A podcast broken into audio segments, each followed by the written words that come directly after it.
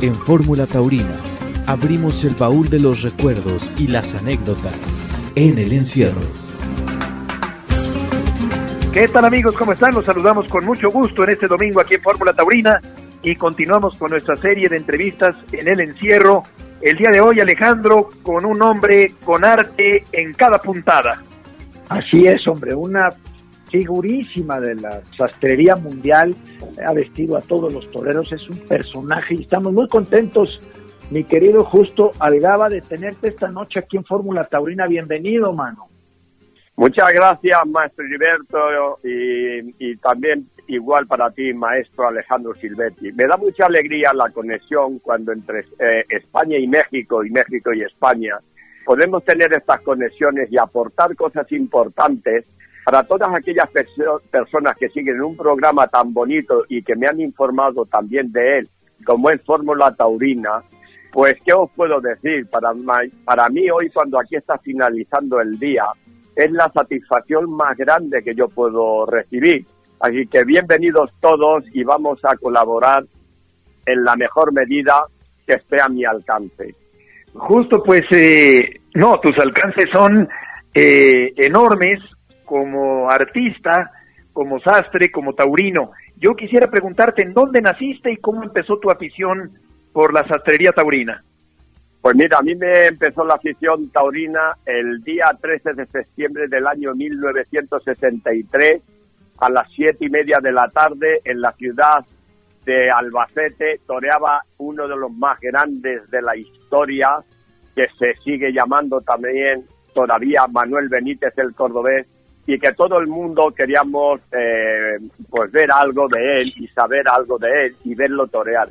Y yo aquel día no pude entrar a la plaza por una cuestión económica, yo tenía entonces 12 añitos, y cuando se oían aquellos solés a la salida, que salió a hombros, cortó las orejas, cortó un rabo, entonces yo me quise acercar y no fue posible. Y entonces dije la tontería más grande que un ser humano puede decir pero el destino estaba escrito. Dije, no me puedo acercar a ti a tocarte, pero un día seré como tú en las plazas o quien hace esa ropa. Yo no tenía ni idea de lo que era la esclavitud de un torero. Y llegar a esas alturas, por eso digo la tontería más grande del mundo. Y menos saber quién podría hacer la ropa. Y me vine a Madrid a los 5 o 6 años para ser piloto de la aviación militar y salió un trabajo en un periódico y ponía se necesita aprendiz y era en una sastrería de toreros llamada Fermín y allí cuando llegué ¿qué creéis que quién estaba allí? Nada más y nada menos que Santiago Martín el. En ese momento me vino a la mente aquel juramento que yo hice, tengo que ser como tú o quien hace esa ropa. Y entonces yo soy un hombre de fe, y me miré al techo y me dirigí a Dios y le dije, yo no he venido aquí porque soy militar, tú me has traído. A partir de este momento haz de mí lo que quieras, pero por favor, dame la oportunidad que yo pueda seguir en esto. De aquel día 1 de septiembre del año 1966 a este día, todo ha sido una historia. son cuarenta y tantos años, justo, o sea, cincuenta y cinco años. Fíjate, mano. Y platícanos un poquito, o sea, tú llegas a trabajar con el, con la sastrería del maestro Fermín de aprendiz y luego, ¿qué pasa después? Yo llego a la sastrería de Torero Fermín, que era la más novedosa en aquel momento, y eh, me quedé a trabajar y me salí de la mili. Renuncié a ser militar porque yo había hecho un juramento ante Dios y aquello lo tenía yo que cumplir y Dios me llevó allí.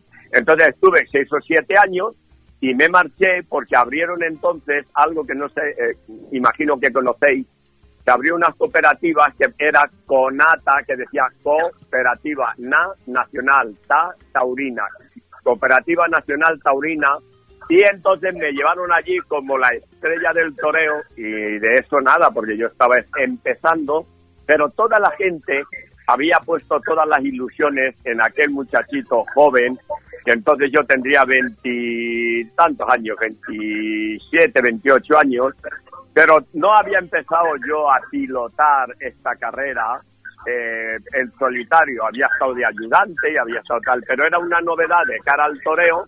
Me fui allí, estuve un año y al año siguiente, justo Algaba se compró su Ferrari, eh, profesionalmente hablando, y ese Ferrari lo mantengo hasta hoy, que es la ilusión de mi vida y todavía tengo la misma o más que aquel mismo día que empecé, el día 1 de septiembre del año 1976. Oye, Justo, ¿y tienes idea cuántos eh, vestidos y cuánta indumentaria taurina has vendido en todos estos años? Hombre, claro. Es que un padre no sabe los hijos que tiene, los tiene que conocer a todos. Y cada uno de ellos los recuerdo. Me saltaré un poquito la respuesta. Uno de los vestidos más interesantes en toda mi carrera profesional fue para un gran amigo mío mexicano y se lo llevé al Cristo de Medinaceli, un nazareno, porque yo había sacado ese color del hábito del Cristo de Medinaceli y lo llevé a bendecirlo. Ese amigo mío, pues no te quiero ni contar que lo tengo al habla ahora mismo a mi amigo Alejandro Silva. ¡Qué maravilla! ¡Qué recuerdo! Fíjate, fíjate que un día yo con Y contestando a tu pregunta, debo decirte que en estos momentos, ahora, hoy concretamente, que he entregado el último vestido a Morante, hoy, eh, pues resulta de que llevo 5.978 vestidos, llevo ahora mismo hechos desde aquel 1 de septiembre para acá, hasta el día y el momento que estamos hablando nosotros. Son números eh, impresionantes. El, el, vestido que le vendiste a Morante, ¿de qué color es? Bueno, si no me lo tomaras a mal, tendría que reservarlo porque está previsto que sea ya sabía. seis toros. Sí, sí, sí. Es la Oye, de los seis toros. Si es que le llega, le gusta. Porque, ah, claro, es que pues, se va a enterrar, es verdad. un personaje muy especial y bueno, pues yo espero que le guste porque él no sabía el color. Hemos hecho ahí una cosa, el médico trabaja sobre estas líneas justo, no tenemos tiempo y mira a ver lo que puedes hacer. Y bueno, pues yo creo que va a ser algo inédito en la historia del toreo. Fíjate, es justo que, que Morante eh, es un hombre delgado, pero con el vestido de torear parece un poquito más ancho. En este sentido, yo te preguntaría, ¿qué tan diferente es confeccionar un vestido en cuanto a medidas para Morante en comparación con otros toreros? Bueno, yo te voy a decir honradamente, porque además eh, yo no me doy coba ni un minuto, ni un segundo, ni tampoco me hago halagos Creo que es el primer vestido que le voy a hacer como a mí me gusta a Morante, porque eh, justamente eh, ocurre lo que tú acabas de describir. Morante parece más delgado y vestido de torero aparenta mucho más, menos ahora que ha perdido en estos últimos días 8 kilos. Ah, mira. sí, y entonces este es un vestido que yo creo, tanto el estilo de la chaqueta como la taliguilla y todo es algo que yo solamente se lo hice a un torero que ya no está con nosotros en el año 2000 y en aquella época, en el año 2000, ¿cómo te diría? Me desnudé, me abrí a mis ideas y a ese hombre le hice yo un vestido para una despedida en Sevilla. No se lo pudo poner porque llovió y se suspendió y yo recogí aquel vestido. Y ahora, Amorante, después de tantos años, pues yo he querido hacerle ese, ese sentido que yo tenía, que a él le iría mucho mejor. Y hoy estoy eufórico porque si le gusta el vestido y se lo pone el día 8, yo creo que, que voy a, nadar en, felicidad si le queda como todo lo tengo previsto. Me imagino que será un vestido espectacular, con mucha plaza, eh, para un torero tan especial y tan lleno de arte como es Morante. ¿A ti te gusta justo el bordado más recargado o más ligero en los vestidos de torear? Mira, eh, en esa respuesta siempre he dicho que yo los vestidos más recargados que he hecho en toda mi historia profesional ha sido para mexicanos. los toreros mexicanos han sabido muy bien, muy bien, muy bien. Lo digo tres veces muy bien y hasta cuatro. De saber lucir la ropa muy cuajada. Siempre han querido la ropa que se distinga bien eh, y que no sean vestidos pues hombre, sin hacer alusión a, estilos concretos, puedo mencionar uno, pero vamos, eh, a Luis Miguel Dominguín u otros parecidos.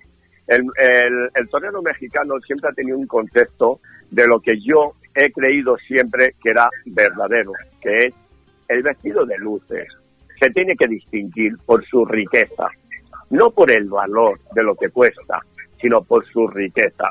Y los bordados deben de ser ricos. Yo creo que ya te he dado la respuesta. A mí no me gustan los bordados, vamos, digo, no me gustan. Yo me tiene que gustar todo lo que mi cliente me pida. Pero dicho de esta manera, tal y cual, tal cual me has, eh, me has puesto la pregunta, quiero decirte que yo soy mucho más partidario de los vestidos que vayan cuajados, salvo aquellos que marquen línea. Línea que todo dibujo, como yo le hacía a nuestro maestro Alejandro Silvetti, que eran todo verticales, eso es distinto, pero no flores sueltas o flores de alguna otra cosa. Entonces, a mí me gustan mucho los, los dibujos verticales porque estilizan muchísimo la figura. El vestido muy cuajado no estiliza demasiado la figura. Y ahora sí, Alejandro, cuéntanos de ese Nazareno Lloro.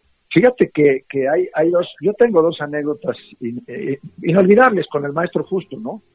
La primera es que los primeros vestidos que me hizo, las, las medidas me las tomaron aquí en México, Germinal Ureña, en paz descanse, y se las mandamos al maestro y llegaban a México, nunca les teníamos que tocar ni siquiera una puntada, se llevaban perfectamente. Perfectos. Perfectos. En aquel tiempo, este, cuando llegué a España a confirmar la alternativa, me junté mucho con el maestro Curro Vázquez, entrenábamos juntos, y un día pasamos por el centro, andábamos por ahí por el Hotel Victoria, y pasamos por, por un lugar donde había una fila de gente muy larga, mucha gente. Y le pregunté, y mucha gente mayor, le digo al maestro, ¿qué pasa aquí? Y me dijo, no, pues es que aquí hay una iglesia, es un viernes, y hay un nazareno de Medinaceli, que le construyeron esa, esa basílica ahí en, de, la parte de atrás de, del Hotel Palace de Madrid, por donde está el paseo del Museo del Prado, y ahí hay un nazareno que se llama el Jesús de Medinaceli. Y yo lo primero que le pedía justo cuando lo fui a conocer en persona fue que me hiciera el vestido con el bordado que él quisiera, pero que me lo hiciera con el color del Nazareno. Y ese, ese con ese vestido confirmé. Antes de eso, me presenté en Sevilla, obviamente nadie nunca jamás me vistió más que el maestro justo, y en esa presentación en Sevilla yo le brindé mi, mi segundo toro al maestro. Y justo cuando llego a confirmar a Madrid, yo había tenido la ilusión de hacerme un capote de paseo con la imagen de la Virgen de la Inmaculada de Morelia. Y le mandaba las fotos, pero no tenía yo el dinero para hacerlo. y el día que, que, llego a Madrid a confirmar, el maestro justo llega y me regala el capote de paseo bordado con la Virgen de la Inmaculada. Entonces, ah, qué maravilla. Imagínate tú lo que fue para mí eh, las dos cosas, ¿me entiendes? Confirmar con el color del traje de mi nazareno de Medinaceli que, este, pues desde esa vez yo todos los viernes y todos los lunes iba a verlo y a besarle los pies los viernes, eh, pues imagínate todas estas ilusiones y la, y la ilusión de que fuera justo el que las hiciera. Y, y esas son cosas que nunca se me van a olvidar en la vida. Sí. Amistad total, pero además una, unos detalles, unas cosas que tuvo conmigo el maestro justo, pues para qué te dijo. Por eso estamos tan contentos de tenerte. Qué maravilla. Esta noche, así es. Qué alegría. pues mira, yo, yo debo decir una cosa, eh, acompañando al comentario tan bonito y, tan elegantemente que ha explicado Alejandro. Yo no voy a presumir de psicología, porque yo no tengo nada que la psicología que me ha dado la vida y eso. Pero Alejandro, y no porque esté él ahí, ¿eh? no, Dios sabe que lo que estoy diciendo es auténticamente la verdad. Yo, desde que conocí a Alejandro desde el minuto cero, a mí lo que me pasó, a mi persona, a mi espíritu, a mi alma, es una cosa que generalmente estamos muy acostumbrados a oírla y no la valoramos, que se llama confianza. Yo Alejandro me podía pedir la casa entera y se la podía llevar. ¿Por qué? Porque me transmitía confianza, me transmitía ilusión. Es de los toreros que mejor me ha dejado trabajar nunca me puso una pega. Además le dije un día, eh, últimamente ya cuando ya se iba a retirar, no sé él lo recordará, pero le dije, Alejandro, nunca te has quejado de la ropa que te he hecho. Nunca me has dicho que una talguilla te encaja o no, o que te queda ancha, o que te queda estrecha, o que te queda tal. Yo no me creo tan perfecto como tantos años que llevamos trabajando y que no me hayas dicho en ninguna ocasión justo eh, no me queda tal. Y me dijo él, literal, justo, con tu ropa me siento sumamente a gusto. No busquemos otra cosa porque no existe ningún defecto en la ropa. Me siento a gusto. Fíjate qué cosa más bonito y qué sencillo fue la respuesta, Heriberto. Por supuesto, justo. Eh, qué maravilla, pues siempre le quedaban muy bien los vestidos, muy delgado Alejandro siempre, eh, con su figura en la plaza. Te preguntaría, eh, hay, hay toreros que usan el borde inferior de la taleguilla, un poco más abajo de la, más, cercano a la parte inferior de la rodilla, de la terminación de la rodilla por abajo, y otros más, más alargado hacia abajo. ¿A qué altura tiene que estar el borde inferior de la taleguilla? Mira, independientemente de que hay dos cosas que marcan ese largo, uno, cuando hay un torero que tiene el cuerpo corto y la pierna larga, no debe llevar jamás la taleguilla tan larga, porque ya, ya de por sí tiene poco cuerpo y mucha pierna. Pero como medida esencial es lo que vosotros llamáis, creo que se llama en México el chamorro o la pantorrilla nosotros, tiene que estar cuando en la parte más superior, más fuerte, de ahí para arriba, porque luego se subirá buscando la menos medida, lo que hay entre el chamorrito y la, y la rodilla, la taleguilla por el juego de la rodilla se va a subir un dedito. Entonces, si ese hombre necesita, ese torero necesita la talilla más carta, más larga, hay que hacerla como en forma acampanada para que no se le suba. Pero el largo real, independientemente que el cuerpo de cada torero es el que marca el largo, tiene que ser un poquito antes de llegar al chamorro. Sí, sí, correcto. Oye, justo, ¿cuál es el torero mejor proporcionado que has vestido?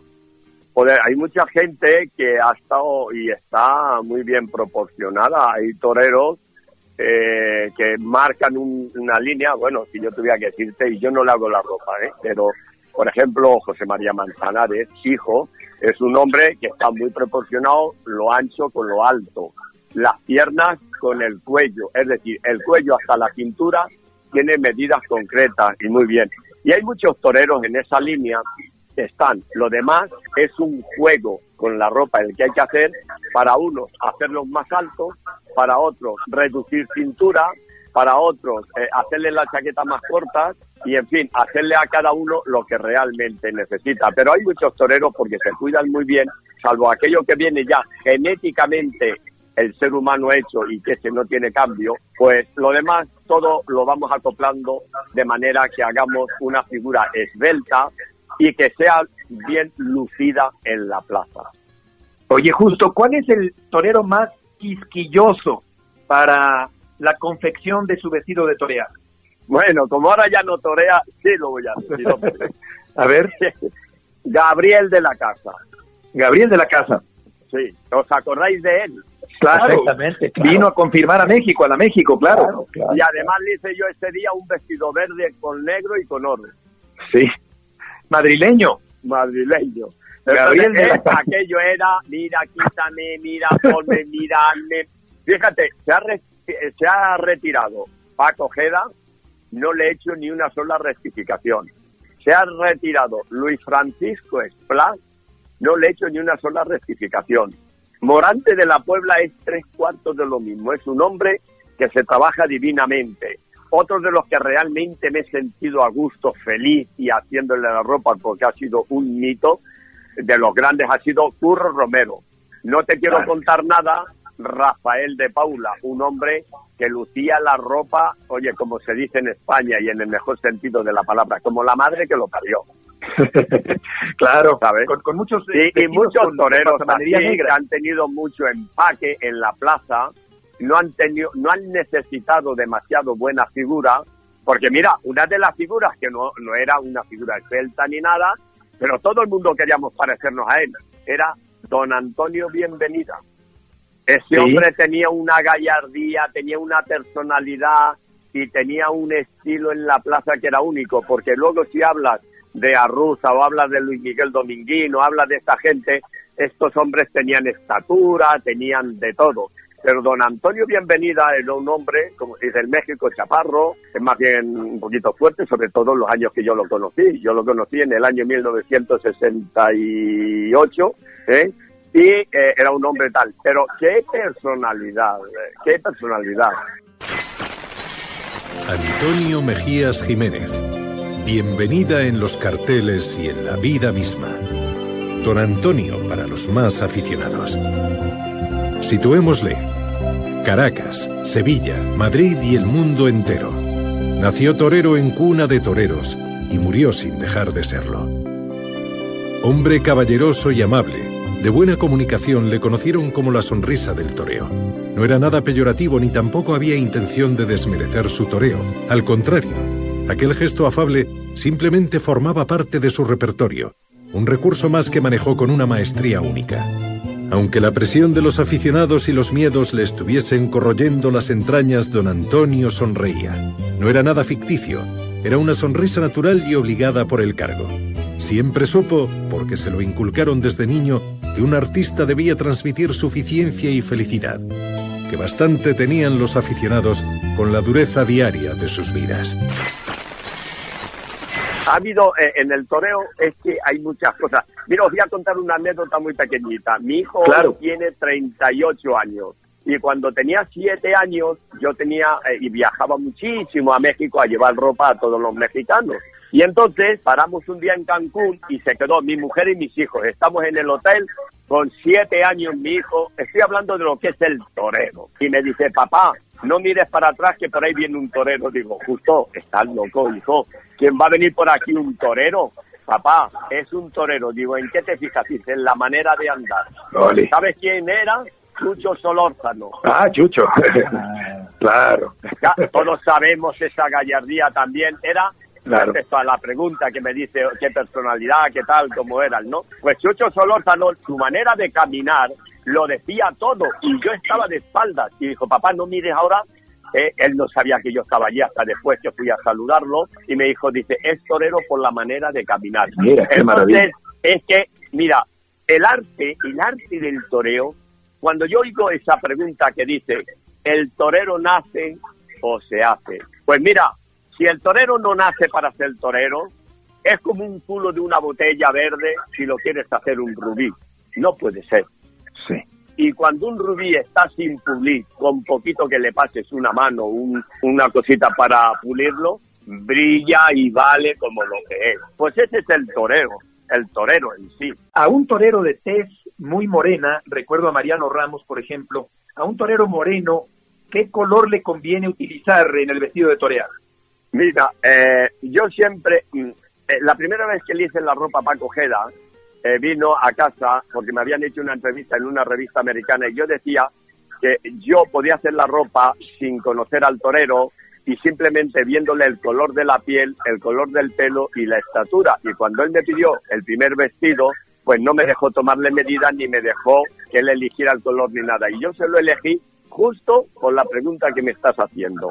Entonces hay que vigilar mucho el colorido y los dibujos en la plaza porque no todos los toreros pueden ir vestidos de la misma manera. No, cada vestido necesita una personalidad definida o concreta. Y este hombre que tú me hablas, pues necesitaba, yo te voy a decir, tres, cuatro, cinco colores. Un rosa palo, un azul cielo, un color rosa mexicano. Es decir, tenían que tener una cosa que no son colores claros. Esos colores se llaman colores con luminosidad y le hacen embellecer. Mira, es lo mismo que dos mujeres cuando van vestidas y vuelven la cabeza y dicen, joder, las dos qué guapas están, pero ¿qué tiene la del lado derecho? No tiene ni más ni menos que ha elegido muy bien los colores, se ha pintado con los colores que necesitaba y es lo que le hace destacar de la otra que va muy bien vestida, pero no ha elegido los colores adecuados. Claro.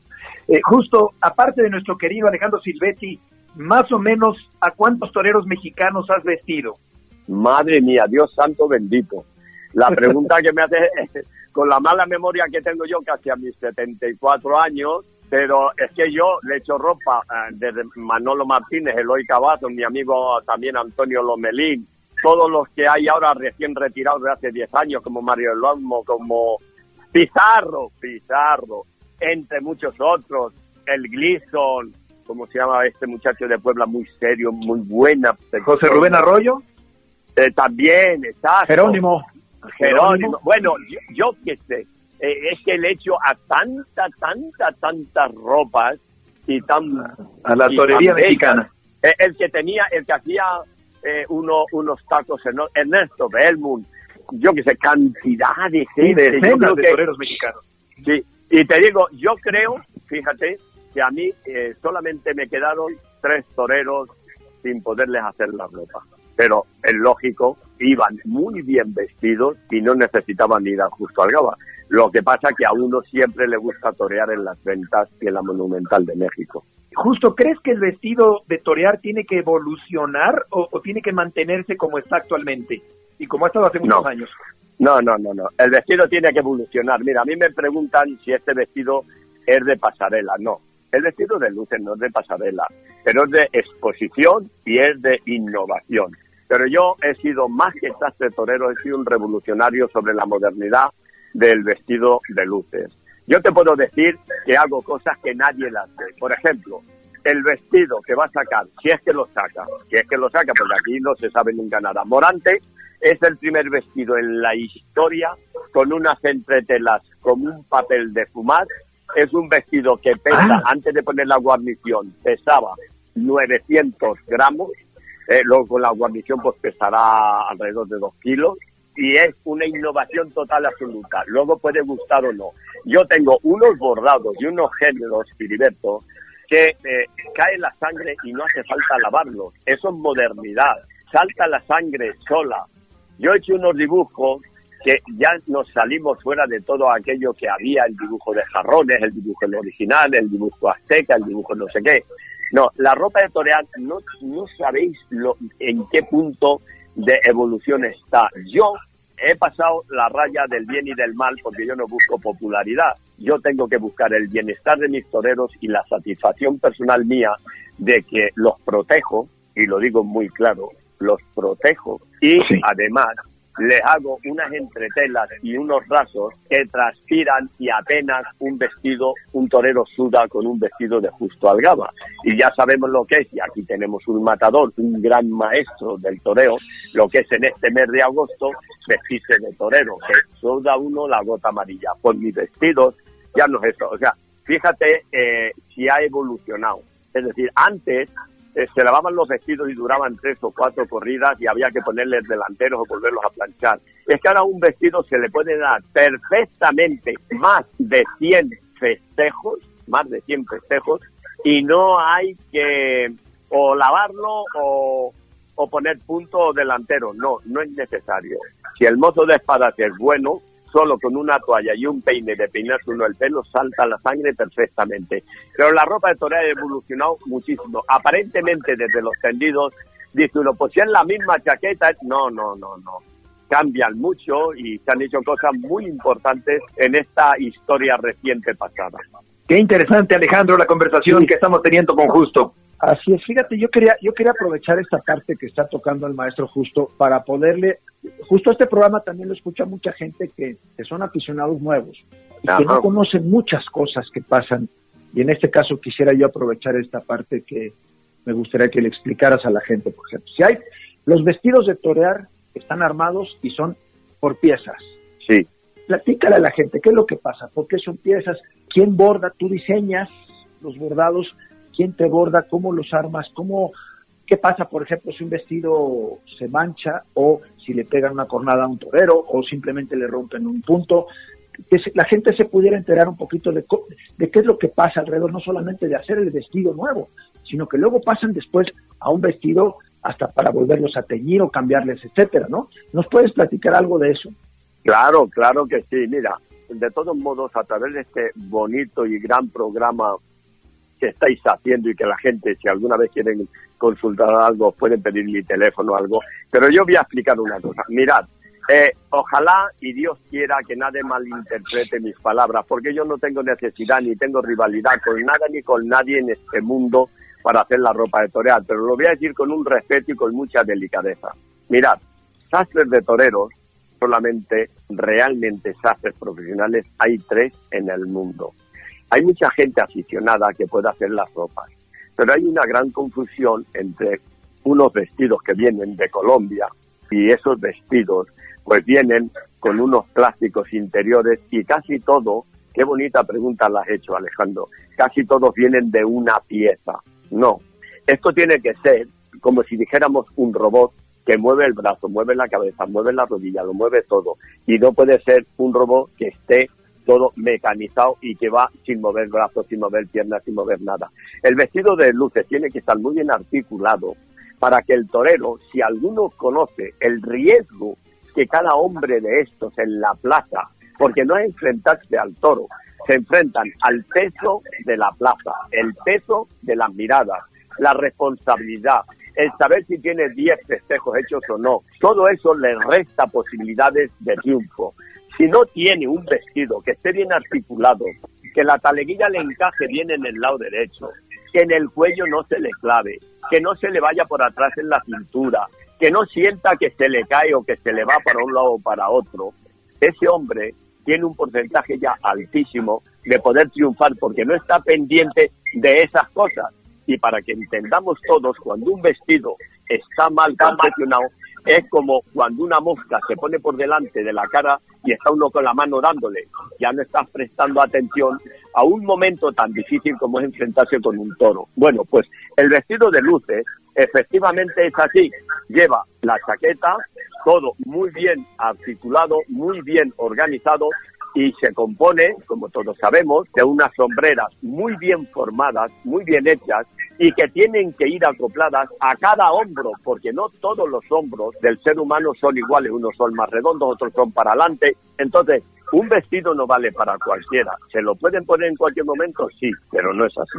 Entonces, el vestido tiene que tener articulación como tus propios brazos. Yo ahora le he hecho uno, por lo que decía Heriberto hace un momento. Ya llevamos mucho hablando, pero no tengo ningún interés, ninguno, de verdad, nada más que el del comentario de hablar de Morante. Pero Morante lleva unas cosas en las mangas que no le va a dar nada más que tranquilidad y comodidad. Esas cosas las sabe él porque me dijo un día, justo ande las mangas muy anchas para que tenga comodidad. Y antes de ayer le dije, lleva las mangas más estrechas, maestro. Y me dice, y eso ya sabes que yo no me lo puedo poner entonces el vestido. Y ¿te lo pondrás o no? Pero ese no va a ser la función. El juego te lo he dado en tal lugar. Te lo he dado en el codo y en la parte trasera del hombro. Para que cuando tú eches el brazo para adelante y entres a matar, no tropiece la manga en el codo. Y lo digo así de una manera semigráfica. El vestido tiene que ser armónico en todo hasta como si lo oyeras que tiene música, como si el vestido te hablara. Al vestido hay que hablarle igual que a un toro, hay que hablarle cariñosamente y el vestido se te acopla. Es tu prenda más importante de ese día. Tienes que ser muy amigo de ella, de esa prenda, que no te tire por ningún lado, que te sientas a gusto delante del toro y que en algún momento, como yo sé que lo ha hecho algún torero, ha dicho, Hoy te voy a brindar la muerte de este toro con mi silencio, vestido tal. Ese es el vestido. Esa es parte del alma del ser humano. Forma parte de ese alma que poca gente conoce al torero de esa manera. El torero no es un producto de, dar pase ni de hacer nada. Es un producto de sentimiento. Y dentro de ese sentimiento está el vestido, que es su amigo, es el más amigo fiel que va a llevar en ese momento y lo tiene que proteger. Pues esto puede parecer una fábula, eh, lo que estoy diciendo, pero lo digo con el mayor respeto del mundo y con el mayor conocimiento de lo que yo tengo en ese sentido. Damos pistoletazo de salida a este primer Congreso Internacional de la Tauromaquia en Albacete y para vestido de luces nuestro querido Justo Algaba, que es yo creo que el sastre de mayor reconocimiento a nivel internacional con ropa taurina y como dice esta colección que se titula Pasado, presente y futuro, el arte y la cultura en el vestido de luces, pues vamos a tener la ocasión de comprobar la grandeza, el gran artista que es Justo Algaba, puesto que pasando desde el pasado, de mediados del siglo XIX hasta nuestros días, vamos a ver vestidos de luces desde Goya, goyescos, también picasianos, hasta estos días donde ya está diseñando lo que va a ser el vestido de luces del futuro. Justo las medias, ¿te gusta que en un momento dado no sean de color rosa mexicano? No, no, no, no. La media, porque mira, eh, las personas somos según nuestras costumbres. La media debe ser siempre rosa hasta el punto X. Es decir, yo tengo una colección de 60 vestidos de luces que el ojo humano no lo ha visto todavía, ni tampoco esos vestidos se van a ver en las plazas, nunca en la vida. Y tengo esa colección y te hablo por lo que hablamos de las medias, porque hay mucha gente que está en contra de nuestra fiesta nacional, que es de lo más bonito que existe en el mundo, nuestra fiesta taurina, no nacional. Ahora es, hay que hablar taurina. Entonces, esos vestidos yo los he hecho desde Paquiro desde el año 1830 y a cada torero como el espartero, el lagartijo, Cúchares, hasta nuestros días, le he ido haciendo a cada uno un vestido que es como una réplica, pero en original.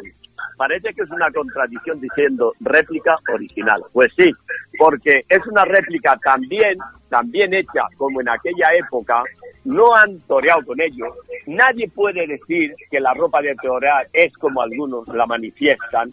La ropa de torear, digan lo que digan, es sagrada prácticamente, porque encierra algo que solamente el torero y ese vestido lo sabe.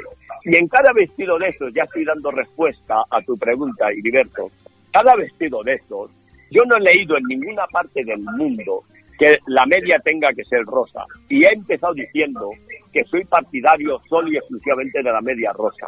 Sí. Pero hemos evolucionado tanto en la ropa de torear, Heriberto, que el vestido debe ser un complemento de colores y un complemento de, de no casualidades, sino un complemento de ideas, de pensamientos y de llevarlo a cabo hasta el punto final. Y que cada vestido tenga su par de medias adecuado. Yo no he visto a nadie que sepa vestir que con un traje café tenga que llevar unos zapatos negros. No, lo Claro. que pasa, lo que pasa, que realmente yo no puedo extenderme mucho en esto porque puedo a lo mejor a alguien que no le agrade, pero nos hemos acostumbrado solamente a ver una cosa. Yo lo que no voy a poner, eh, hoy me ha pedido, eh, otra vez hablando en Morante, pero es que sale así, justo tienes unas medias adecuadas para este vestido. Sí, sí. Pues mira, para ese vestido no las tengo.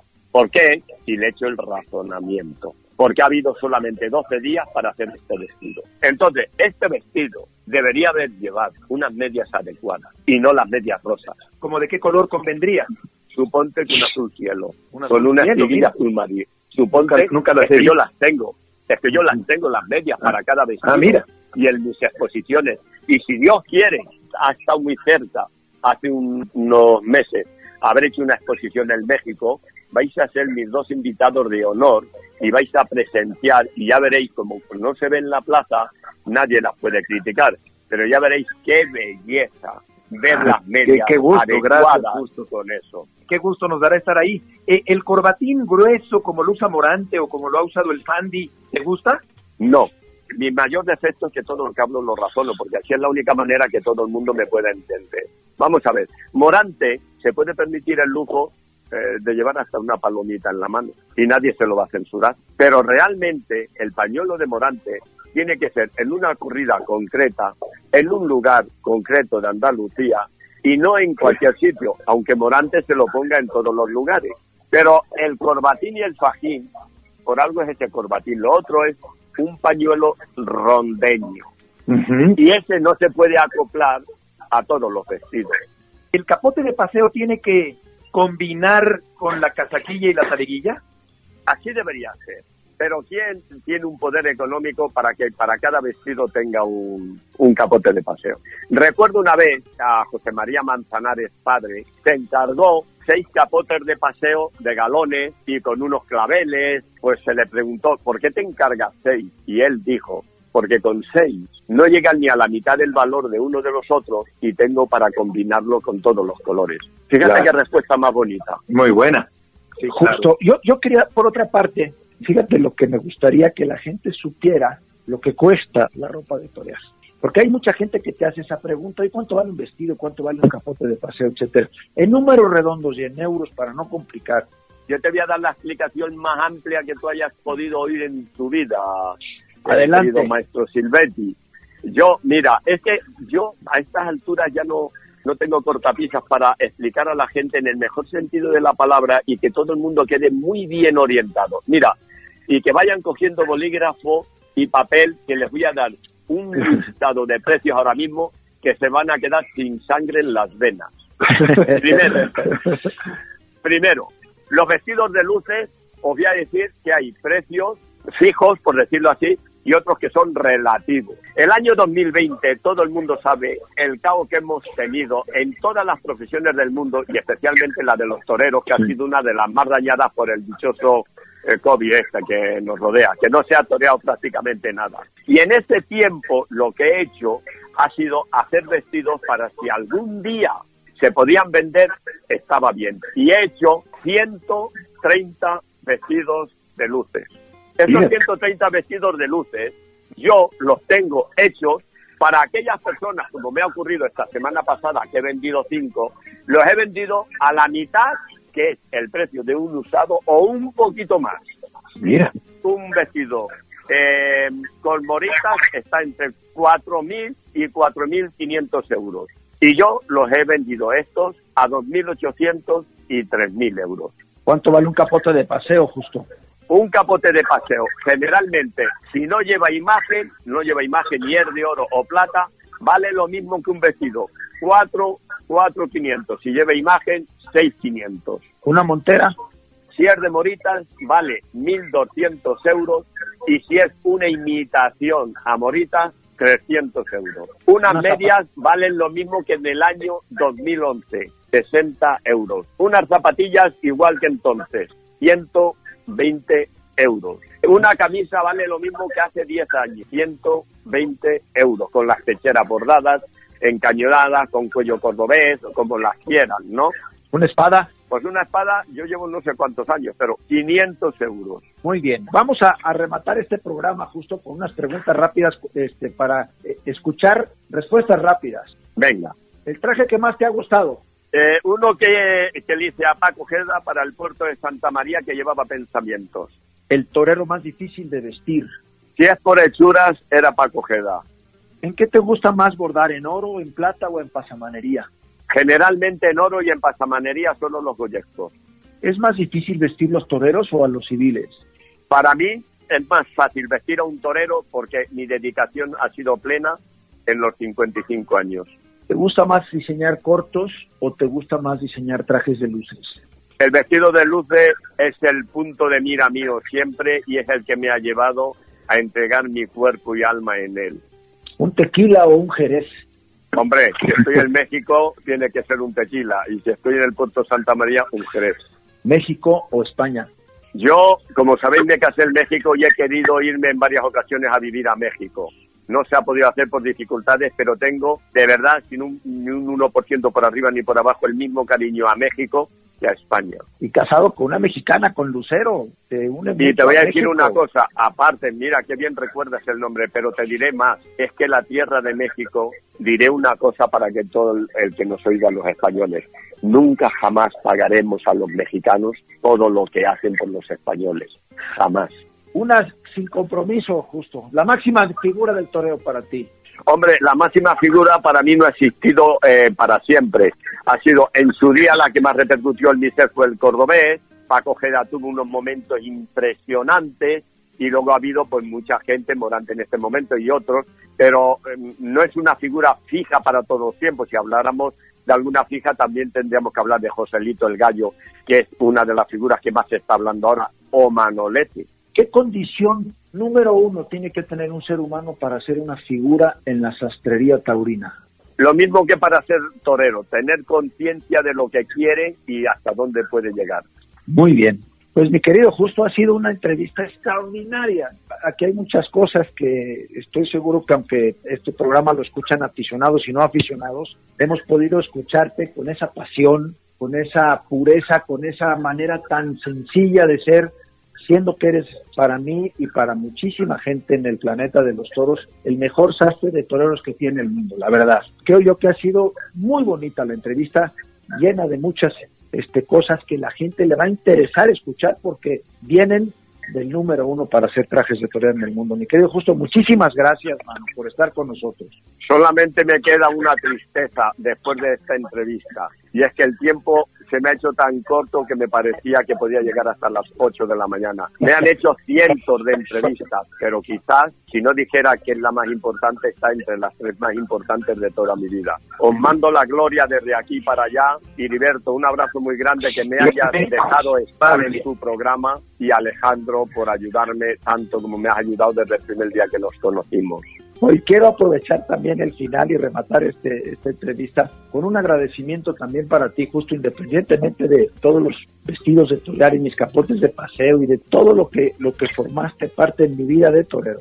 Quiero agradecerte públicamente el hecho que me hayas presentado tú a Tomás López, que fue mi mozo de espadas en España y que lo ha sido y hemos sido tan amigos como contigo. Y quiero decirte que no se me puede olvidar tantas cosas que hiciste por mí en mi carrera, pero también aportaste en una gente de muchísima confianza al que estimo y quiero mucho a su mujer, a Carmen y a sus hijas, es a Tomás López. Te agradezco mucho eso también, justo. Pues cada uno tiene lo que se merece y tú todavía merecías mucho más. Te dimos ese poquito porque no, no había otras posibilidades, pero tú todavía merecías mucho más. Gracias, Justo. Buenas noches. Un abrazo. Gracias, querido Heriberto. Que Dios os cuide mucho. Igualmente, Justo. Gracias. Hasta luego. Gracias a mi México, querido.